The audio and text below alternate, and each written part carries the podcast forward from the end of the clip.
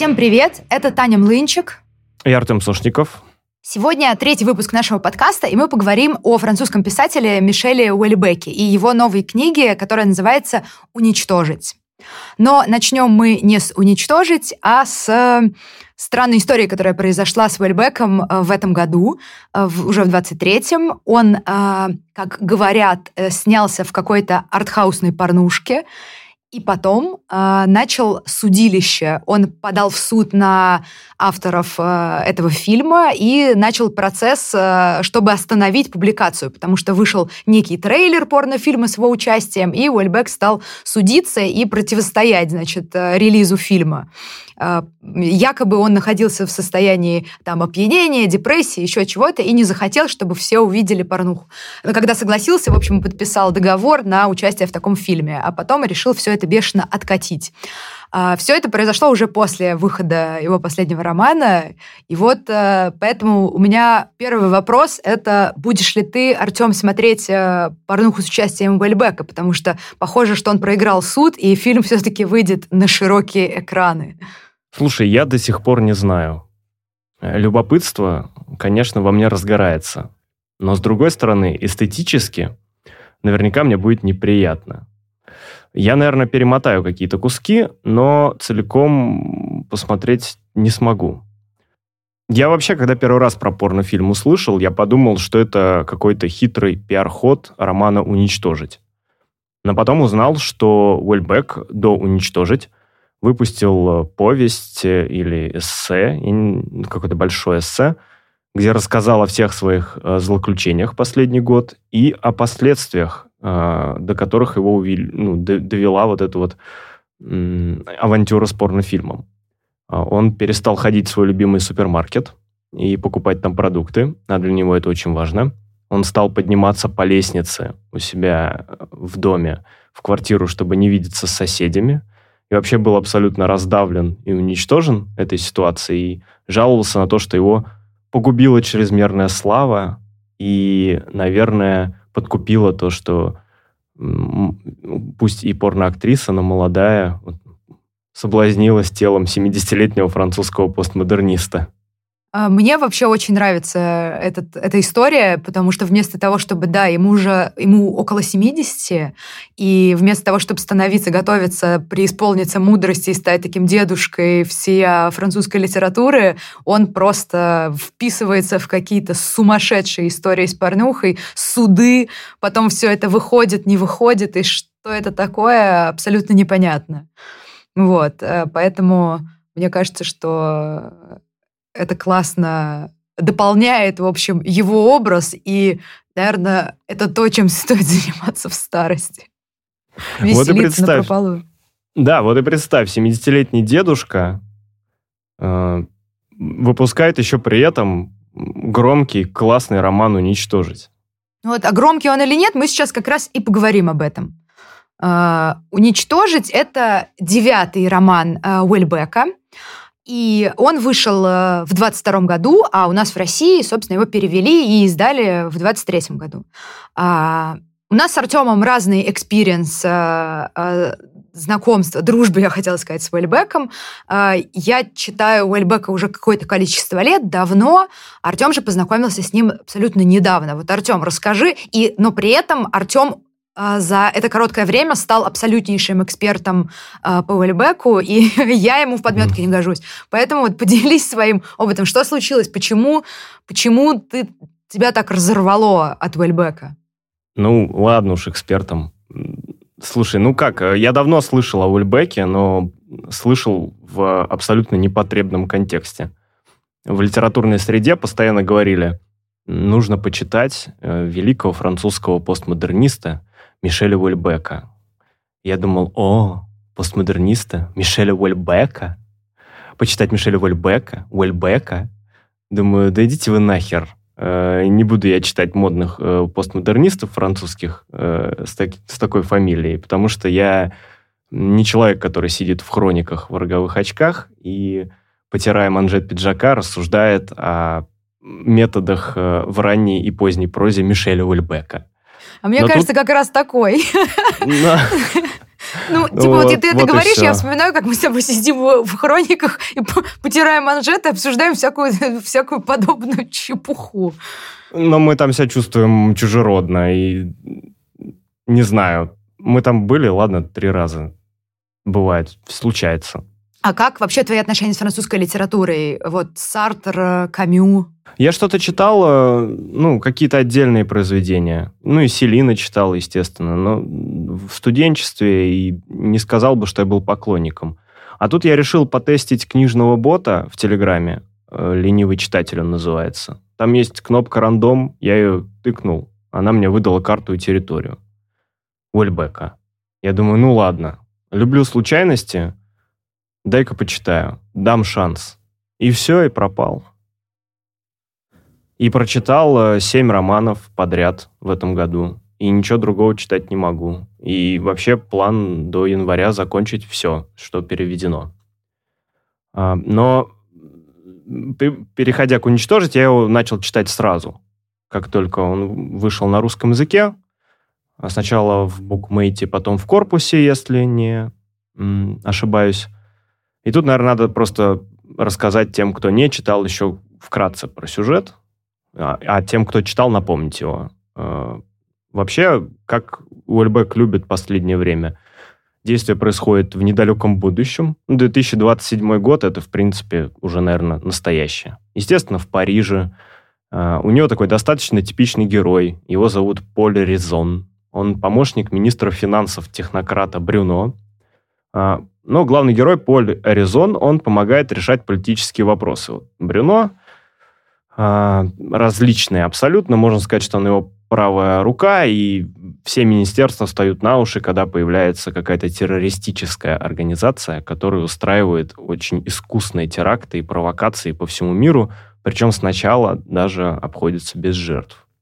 Но это только одна из линий романа. Там параллельно Вольбек поднимает свои классические проблемы – у Поля увядает, уже увяли, наверное, отношения с женой, он думает, что пора расходиться, они живут как чужие люди в одной квартире, потом у Поля случается определенное несчастье с отцом, не будем спойлерить, и, естественно, это классический сюжет для Ульбека. Несчастье с отцом влечет для себя абсолютную перестройку всех семейных отношений, подмороженных и за долгие годы уже подзабытых. Ну вот ты сейчас сказал, что мы не будем спойлерить, а я вот спойлерить как раз хотела предложить начать, потому что невозможно говорить, мне кажется, про эту книгу, э, закрывая какой-то черной тряпкой очень большую тему.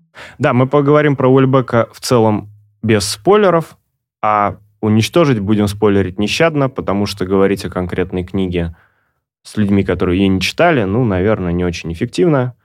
Поэтому дочитайте «Уничтожить», и не знаю, послушайте попозже. Мне, если честно, мне кажется, что это тот роман, который как бы нужно сначала прочитать, а потом о нем разговаривать. И вот как бы что-то о нем читать, слушать или смотреть, а потом к нему приступать, наверное, идея не очень удачная, а удачнее его обсуждать после прочтения. И некоторые рецензии, которые я почитала после «Уничтожить», я для себя сделала вывод, что авторы этих рецензий не сделали вообще попытку разобраться, что это за книга, как бы. Они просто, они, они друг у друга копипастят какие-то клише, которые в, в этом самом, э, в блербе написаны, и все. И как бы, и даже, ну, как бы нету слабой попытки поговорить о том, что такое Уэльбек, зачем эта книга и что это. Вот. Э, и здесь э, структура романа очень странная. Это огромный такой 700 страни... 700, по-моему, да, страничный талмуд. Вот у меня он тут сейчас прям с собой есть. Я его купила для того, чтобы подарить собственному папе. 630 а, страниц. А, и большая часть, э, в общем, пер, первая часть э, романа рассказывает нам про э, жизнь главного героя, про его работу, про семейные неурядицы. В общем, все похоже. А, плюс еще есть такая саспенс-составляющая, социальный триллер, террористическая организация, про которую уже сказал Артем. А дальше происходит занятный поворот, который, как мне показалось, когда я читала, а, с Уэльбеком что-то... Он писал один роман, потом с ним произошло что-то, И мы получили совсем другой роман, потому что дальше главный герой заболевает э, онкологическим заболеванием. Это рак ротовой полости или какой-то связанный вот с, э, с этой областью еще вид э, онкологии. И дальше начинается совсем другое повествование. Все сюжетные линии, которые разрабатывались до этого, становятся, ну, не то чтобы брошены, но они как бы забываются. И дальше мы э, получаем такое а, такое развернутое, в общем, э, довольно поэтичное высказывание о смерти. Но тут важно сделать один шаг назад и поговорить э, про то, как устроена проза Вольбека в целом, раз уж я сошел по нему с ума. Мы вот с Таней недавно читали книгу Романа Михайлова «Равинагар». И там э, в одной из частей Роман Михайлов рассказывает, что у суфиев есть орден, а, название которого означает «люди, создающие узор». И он прикладывает историю про жестянщика, которого заключили несправедливо в тюрьму, а, и жена ему выткала молитвенный ковер со схемой замка, нашла человека, который этот замок изобретал. А, этот жестянщик попросил инструменты для того, чтобы делать поделки в камеру, а сам изготовил себе по этому узору ключ и сбежал. Вот, на мой взгляд, проза Уэльбека – это как раз-таки такой узор. Конечно, упоминать Суфиев и Уэльбека, учитывая его сложные взаимоотношения с исламом, достаточно странно, но это, с другой стороны, это абсолютно в стиле Уэльбека. Так вот, э, значит, его проза – это узор. А, э, он сформировал такой огромный ковер.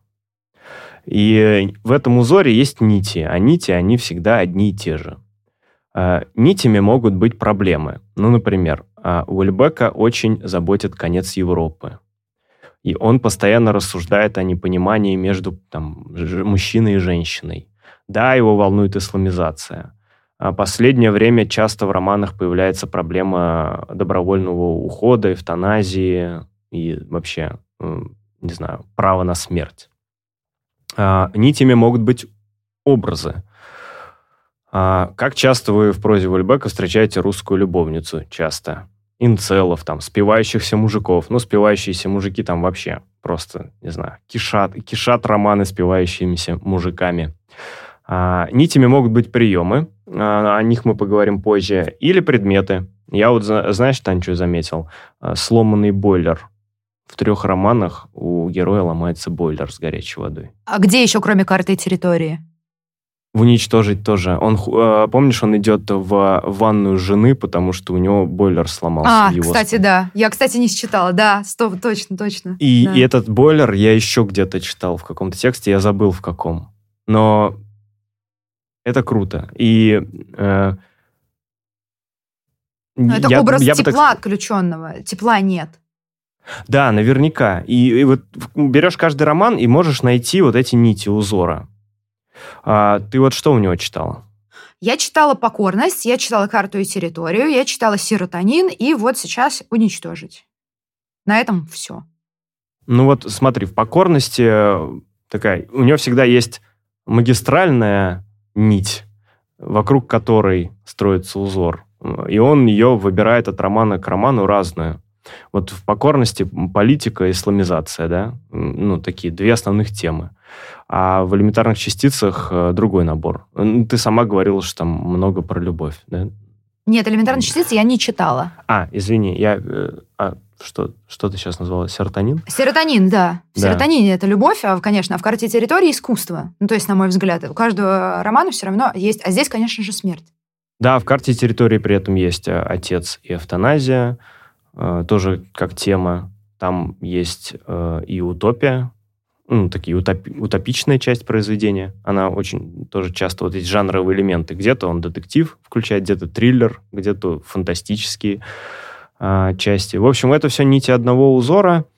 И, э, в общем-то, в этом, наверное, и заключается основной интерес э, к Уэльбеку, э, мой в том числе, что несмотря на то, что каждый роман поднимает одни и те же проблемы, а один и тот же набор образов э, и очень похожих героев, это всегда узоры разные. То есть он их переплетает всегда по-разному, и это круто, потому что очень многих писателей обвиняют в том, что они пишут одну и ту же книгу. и в России, и во всем мире. А Уэльбек, мне кажется, преодолел эту проблему. Он сформировал вселенную литературную, и вот из этих нитей он плетет разные узоры. То есть вроде бы его книги всегда очень похожи, но они всегда звучат, выглядят и читаются по-разному. Согласна со мной? А, я где-то согласна, но у меня самый главный вопрос э, к Уэльбеку такой, что его проза, она очень, а, мне кажется, она тяготеет к публицистике, и часто его персонажи напоминают э, некие картонные фигурки, то есть он просто создает какой-то кар- картонный ми- мирок, а, а на фоне него разворачивает свои огромные идеи и рассуждения. Ну, собственно. А персонажи э, абсолютно вторичные по отношению к его огромному грандиозному высказыванию, которое мы и, в общем, и будем читать на, на протяжении каждого нового романа. И вопрос, а, зачем? Зачем нужны вот эти вот сложные сюжеты? Ну, то есть, зачем сплетать узор вселенной, если эти персонажи, по сути, по сути, не играют никакой роли. Вот я прочитала «Уничтожить», я даже не помню, как зовут главного героя, если честно. Ты помнишь, а я нет. Ты начал говорить, ты его назвала, и подумала, как хорошо, что Артем помнит. А я потому что нет. Ну вот, и Мое, то есть мне нравится, я, я не могу объяснить э, другим людям, что же это за писатель. Потому что, допустим, когда я э, э, советую своему другу художнику прочитать карту и территорию, я киваю, говорю ему, он записывает, но потом я представляю, что он мне скажет, я прочитал, пойдем, встретимся, выпьем кофе, поговорим, расскажешь мне, в чем, в чем соль. Я понимаю, что мне будет нечего сказать. И я вижу эту проблему у многих. То есть я вижу э, людей, которые пытаются писать рецензии, и это заканчивается абсолютным провалом. Правда, я, конечно, не изучала. Наверняка есть... Ты, по-моему, говорил, что есть какие-то э, филологи, которые занимаются чисто Уэльбеком. Вот. Но э, надо, наверное, изучить какой-то научный корпус текстов, чтобы понять, да, на чем он стоит. Э, какая там разработанная философская база. Э, но э, так это все очень сложно поддается пониманию, и часто ты как бы ощущаешь, что ты не вполне с литературой соприкасаешься, когда ты выныриваешь из новой книги. Серьезные претензии. Я прямо призадумался сейчас когда ты говоришь, что герои для него это картонные какие-то фигурки или пешки. Ну вот давай э, к уничтожить, на примере уничтожить поподробнее это все разберем. Э, да, хорошо, там тоже есть узор. А, мне кажется, это очередной узор, где все продумано. А, в «Уничтожить» Уэльбек докрутил жизненные противоречия до максимума. Меня с самого начала удивило, что у, во всех линиях у героев возрождается любовь. Обычно у Уэльбека в романах она угасает, да, моментами вспыхивает, но ничем хорошим это не заканчивается. И я такой, о, старик наконец-то решил Э, не знаю, удивить нас нестандартным ходом внутри своего узора. А и мне вот кажется, там... Узор... Я тебя перебиваю. Мне кажется, там не любовь возрождается. Мне кажется, там секс и все. Мне показалось, что все-таки у Поля с Прюданс э, не только секс появляется, но и чувство. Ну, это спорный момент. Сейчас обсудим. А, в любом случае, возрождающееся чувство а, младший его брат Арельен с вот этой темнокожей девушкой ну, там тоже не только секс. Они влюбляются друг в друга. Но всю, все вот это возрождающее чувство убивает внезапная смерть. Это вот такой паттерн, который на, на всех уровнях, там, три или четыре раза случается за роман. И как только смерть приходит в роман, пропадает вообще все. А, политические проблемы исчезают, их как будто бы не было. А, выборы, террористы, все становится неважно абсолютно. А, от смерти помогает отвлечься только две вещи. Одну ты уже назвала, секс, э, как продолжение нежности, как говорит сам Уильбек. А второй, помнишь что? Да, Шерлок Холмс. Да, литература. Как только появляется смерть, главный герой, ну, как только она появляется на горизонте, главный герой начинает читать, читать за поем. И это единственное, что его отвлекает от мысли о смерти. Ну вот я, кстати, об этом не думала. То есть я подумала, какая симпатичная деталь с этими детективами, как приятно, и он так еще это так как-то уютно описывает, что хочется взять Конан Дойла и начать тоже перечитывать все, всего Шерлока Холмса. Ну, конечно, не в кресле с химиотерапией, а просто. Но про то, что это отвлекает его от мысли о смерти, я не подумала. Но ты и не согласилась с тем, что это продуманный, четко вычерченный узор. Вот в курилке мы обсуждали, да? А, я, э, я не согласна с тем, что он э, намеренно, вот, то есть мне кажется, что он писал, писал, писал, писал одно, дальше что-то случилось, это мое, мое предположение, и он написал как бы другое. И он решил линии, которые он писал до этого, как бы, ну, не переделывать. То есть ему все можно. Он же Уэльбек. И он, во-первых, ему все можно, во-вторых, он нам показывает, что и нам все можно тоже. Что-то случилось. Я, когда шел на запись этого подкаста, решил, что задам тебе один подготовленный вопрос. Тань, Уэльбек скоро умрет?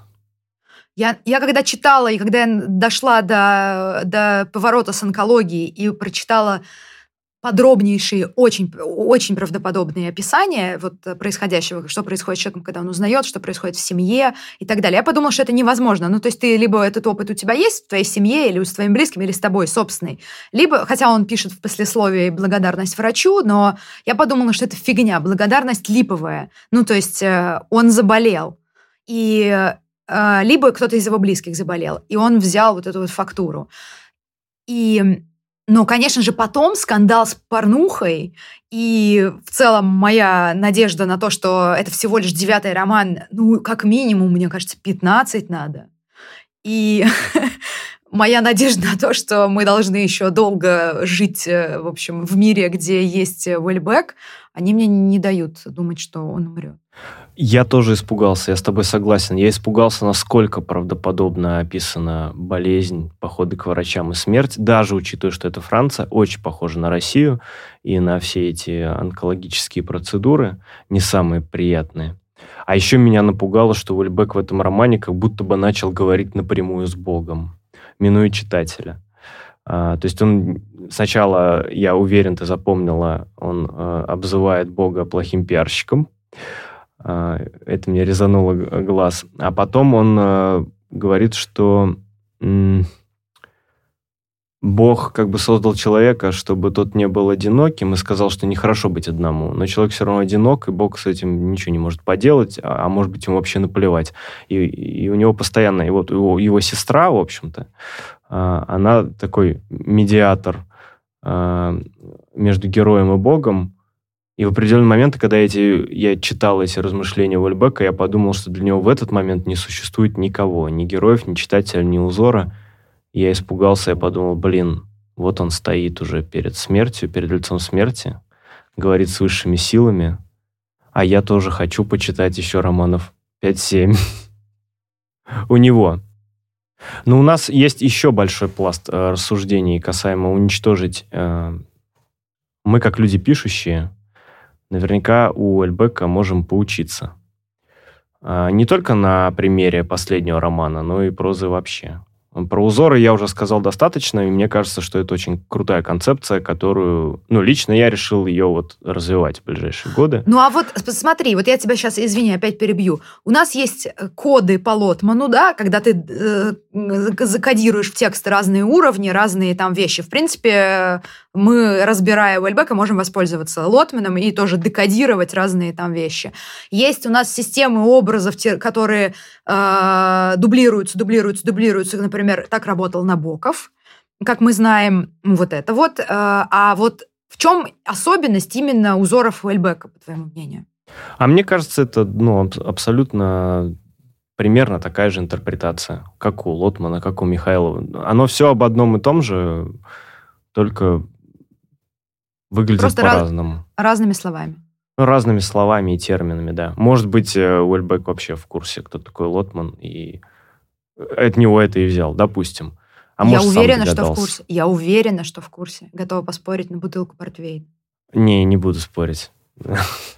Ну, потому что он, понятно, он фанат Достоевского, он включен в русскую культуру очень сильно. Я проиграю, скорее всего. Но если мы ее вместе разопьем, можем поспорить. Я с удовольствием проиграю, и мы ее выпьем. Это будет три топора, поэтому еще, еще не, непонятно, а. что тут хорошо выиграть или нет. Тогда с колой.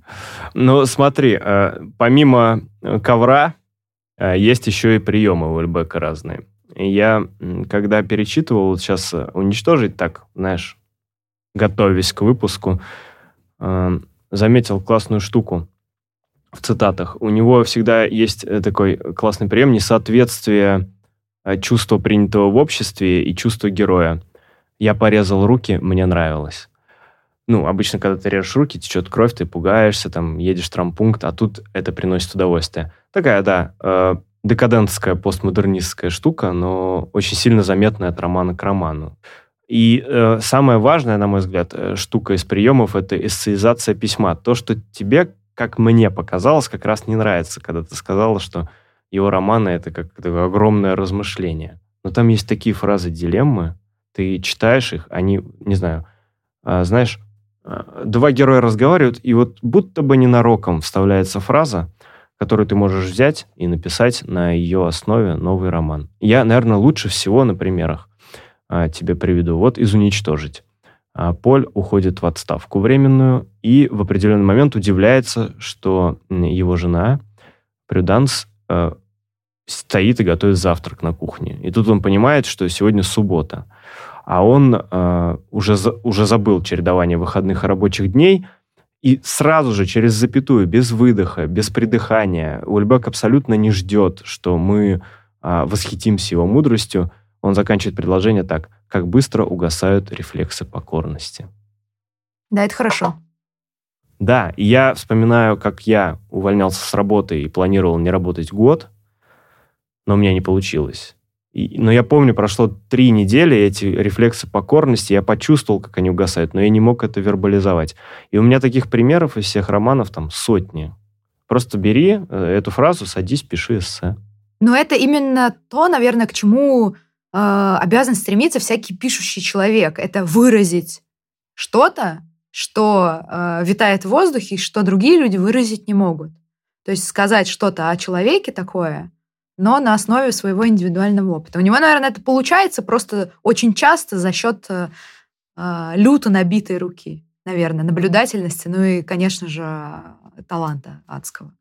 Гениальности. А, и меня не повернулся язык сказать это слово. Правильно, нечего шевелить языком, его могут отрезать. Да. И, и буквально три дня назад э, Антон Секисов, наш э, приятель-писатель, тоже перечитывает всего Уэльбека. я мотал его телеграм-канал и, и увидел, знаешь что? Увидел э, его тезис о том, что в конечном итоге важна у писателя всегда только интонация. Я подумал, блин, наверное, это так и есть. Ну, то есть у Довлатова я могу читать все, что угодно. Потому что звучит музыка. Да, я тоже думала сейчас о том, что, в принципе, мои аргументы про брошенные сюжетные линии, про незавершенные штуки, про то, что это слишком просто там, и так далее, они разбиваются, в общем, о представление о том, что в литературе ну, первично не что, а как. И вот это вот как э, у Эльбека, оно превалирует, оно царит, и оно очаровывает сотни читателей, таких как ты, которые просто погружаются э, в его миры благодаря этому. Вот. Но к что у меня все равно вопросики. А, ну а что в его интонации такого? Ну, вот это вот э, такая э, меланхоличная, мудрая, скептическая, скептичная поза, безумно, значит, обаятельная. При этом еще его, ну вот как бы его образ внешне, как он выглядит, вот как такой дядька с московского вокзала, да, который стоит утром и ждет электричку, затягивается, и вот таких, таких дядек вокруг нас их тысячи. И при этом вот ты понимаешь, что вот этого дядьки внутри. И, э, ну, мне, например, вот эта интонация очень импонирует. Вот я сейчас, и мне интересно, мой папа оптимист такой э, довольно сильный. Вот я ему сейчас купила книгу, дам прочитать. Мне интересно, что он скажет про роман. Вот я почему-то уверена, что ему тоже понравится. Несмотря на то, что он оптимист, так же, как и я. Но вот что-то в этом такое вот действительно концентрированное есть, что очаровывает и гипнотизирует. И, возможно, уводит тебя, твой, твое критическое, в общем, критическое мышление а, закрывает важные моменты. Ну, то есть ты, ты становишься как, как кролик, да, загипнотизированный, который плавает вот в этих вот афористичных умозаключениях вальбековских о современном мире, и забываешь о том, где ты. Что ты вообще-то читаешь современный роман. То есть это как бы небольшое читерство, на мой взгляд, возможно. Мне тоже интересно, что скажет твой папа. Зови его в подкаст и сделаем спешл. Он уже напрашивался, да. Ну вот, почему нет? Ну, а ты посоветуешь вот э, друзьям читать «Уничтожить»? А, я... Э, нет, наверное, я не буду советовать «Уничтожить». Я, я, наверное, с удовольствием поговорю об «Уничтожить» с теми, кто прочитал, но если брать все, что я читала, и выбрать, что я посоветую, я посоветую другие. Я посоветую «Карту и территорию». Вот. Потом мне еще кажется, что я не все прочитала. Я его дебютный роман, например, не читала. И тоже хочется как-то начать, может быть это делать. Я тоже всегда советую карту и территорию. Мне кажется, у Уэльбека вообще очень сложный порог входа. То есть посоветовать э, какой-то роман Уэльбека человеку, который уже читал Уэльбека, легко. Ну, также вот расскажешь, как мы сегодня в подкасте поговорили. А вот человеку, который никогда его не читал, тут надо очень аккуратно, легко есть, сбить. И карта и территория идеальные. Потому что это не совсем литература, мне кажется. Это феномен какой-то. Это какой-то а, акт, вот как спиритический сеанс с его книгами. Да, но может это и есть литература. Да, ну, возможно, возможно, да, что-то, создать что-то, открыть что-то новое и свое настолько индивидуальное, что это будет не похоже вообще, ну, может быть, доведенное до какого-то ну, предела. Ну вот, э, плавно переходя к трем причинам читать Вольбека, мне кажется, что, во-первых, э, проза Вольбека – это как раз-таки учебник литературы. Ты разбираешь эти узоры, ты разбираешь нити, разбираешь приемы героев, ты смотришь, как все устроено, ты учишься и сам понимать жизнь, и сам писать, выстраивать произведения. А, можно даже не по лекалам Уэльбека. А, вторая причина, на мой взгляд, а, ты про меланхоличность правильно сказала. Я, читая Уэльбека, нахожу упоение в безысходности, а утешение в разочарованности. Вот какой-то, знаешь, Нелогично, тупо, но оно так и есть. Почему-то меня утешает эта проза. И третья причина, э, мне кажется, все-таки читая Ульбека, или ты лелеешь в себе стиль и красоту. Э, умирают, спиваются люди у Ульбека, э, ничего не чувствуют, не хотят жить, но как красиво, как все красиво. Лю, лю, любой ужин, любой поход в парк, любое разочарование, любая сцена — это стиль. Ульбек — это стиль. Он может себе позволить носить вот эту ужаснейшую прическу и выглядит круто. А твои три причины? А, первая причина, э, я, наверное, ее уже вскользь упомянула, это то, что он нам показывает э, то, что, в принципе, писателю можно все, от, от создать что угодно э, до того, чтобы уничтожить это. Только, наверное, со, только, наверное, чтобы иметь право что-то уничтожить, нужно создать это качественно. Вот. И то, что можно бросить э, все на полпути, и, э, в общем, он как бы говорит, и как бы затягивается и говорит тебе, что твои тексты, в общем, все нормально, они сойдут, что не обязательно стремиться соблюдать все правила, правила, наоборот, э, надо, э, надо нарушать. И тогда это, возможно, приведет тебя к открытию чего-то нового. Вот это вот, во-первых, вот это вот то, что напоминание, что можно все а, в твоей собственной работе. А, второе это, это эстетика, а, а, как бы так это выразить, эстетика пессимизма, что ли. Но вот когда ты а, при, пребываешь в унынии, ты вспоминаешь потом эти тексты и понимаешь, что твои твои какие-то вот темные состояния, они крайне питательны, и что они гораздо эстетичнее, чем радость, на самом деле. Вот. И что они гораздо менее пошлые, наверное, чем а, какая-то радость.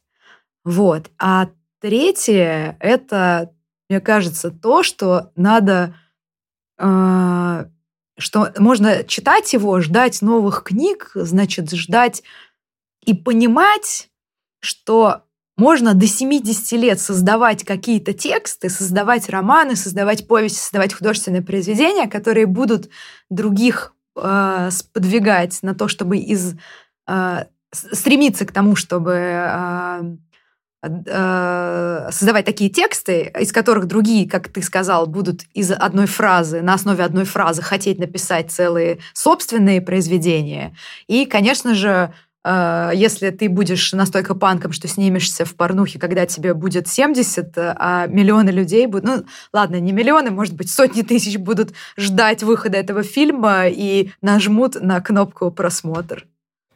Нажмем и мы. Я уверен. Теперь я в этом уверен. Хотя бы пролистаем. С вами были Таня Млынчик и Артем Сошников и подкаст о литературном ремесле и книгах «Два авторских». Побольше вам серотонина, поменьше покорности. Масштабируйте карты, изучайте территории. И самое главное, расширяйте пространство борьбы. Пока.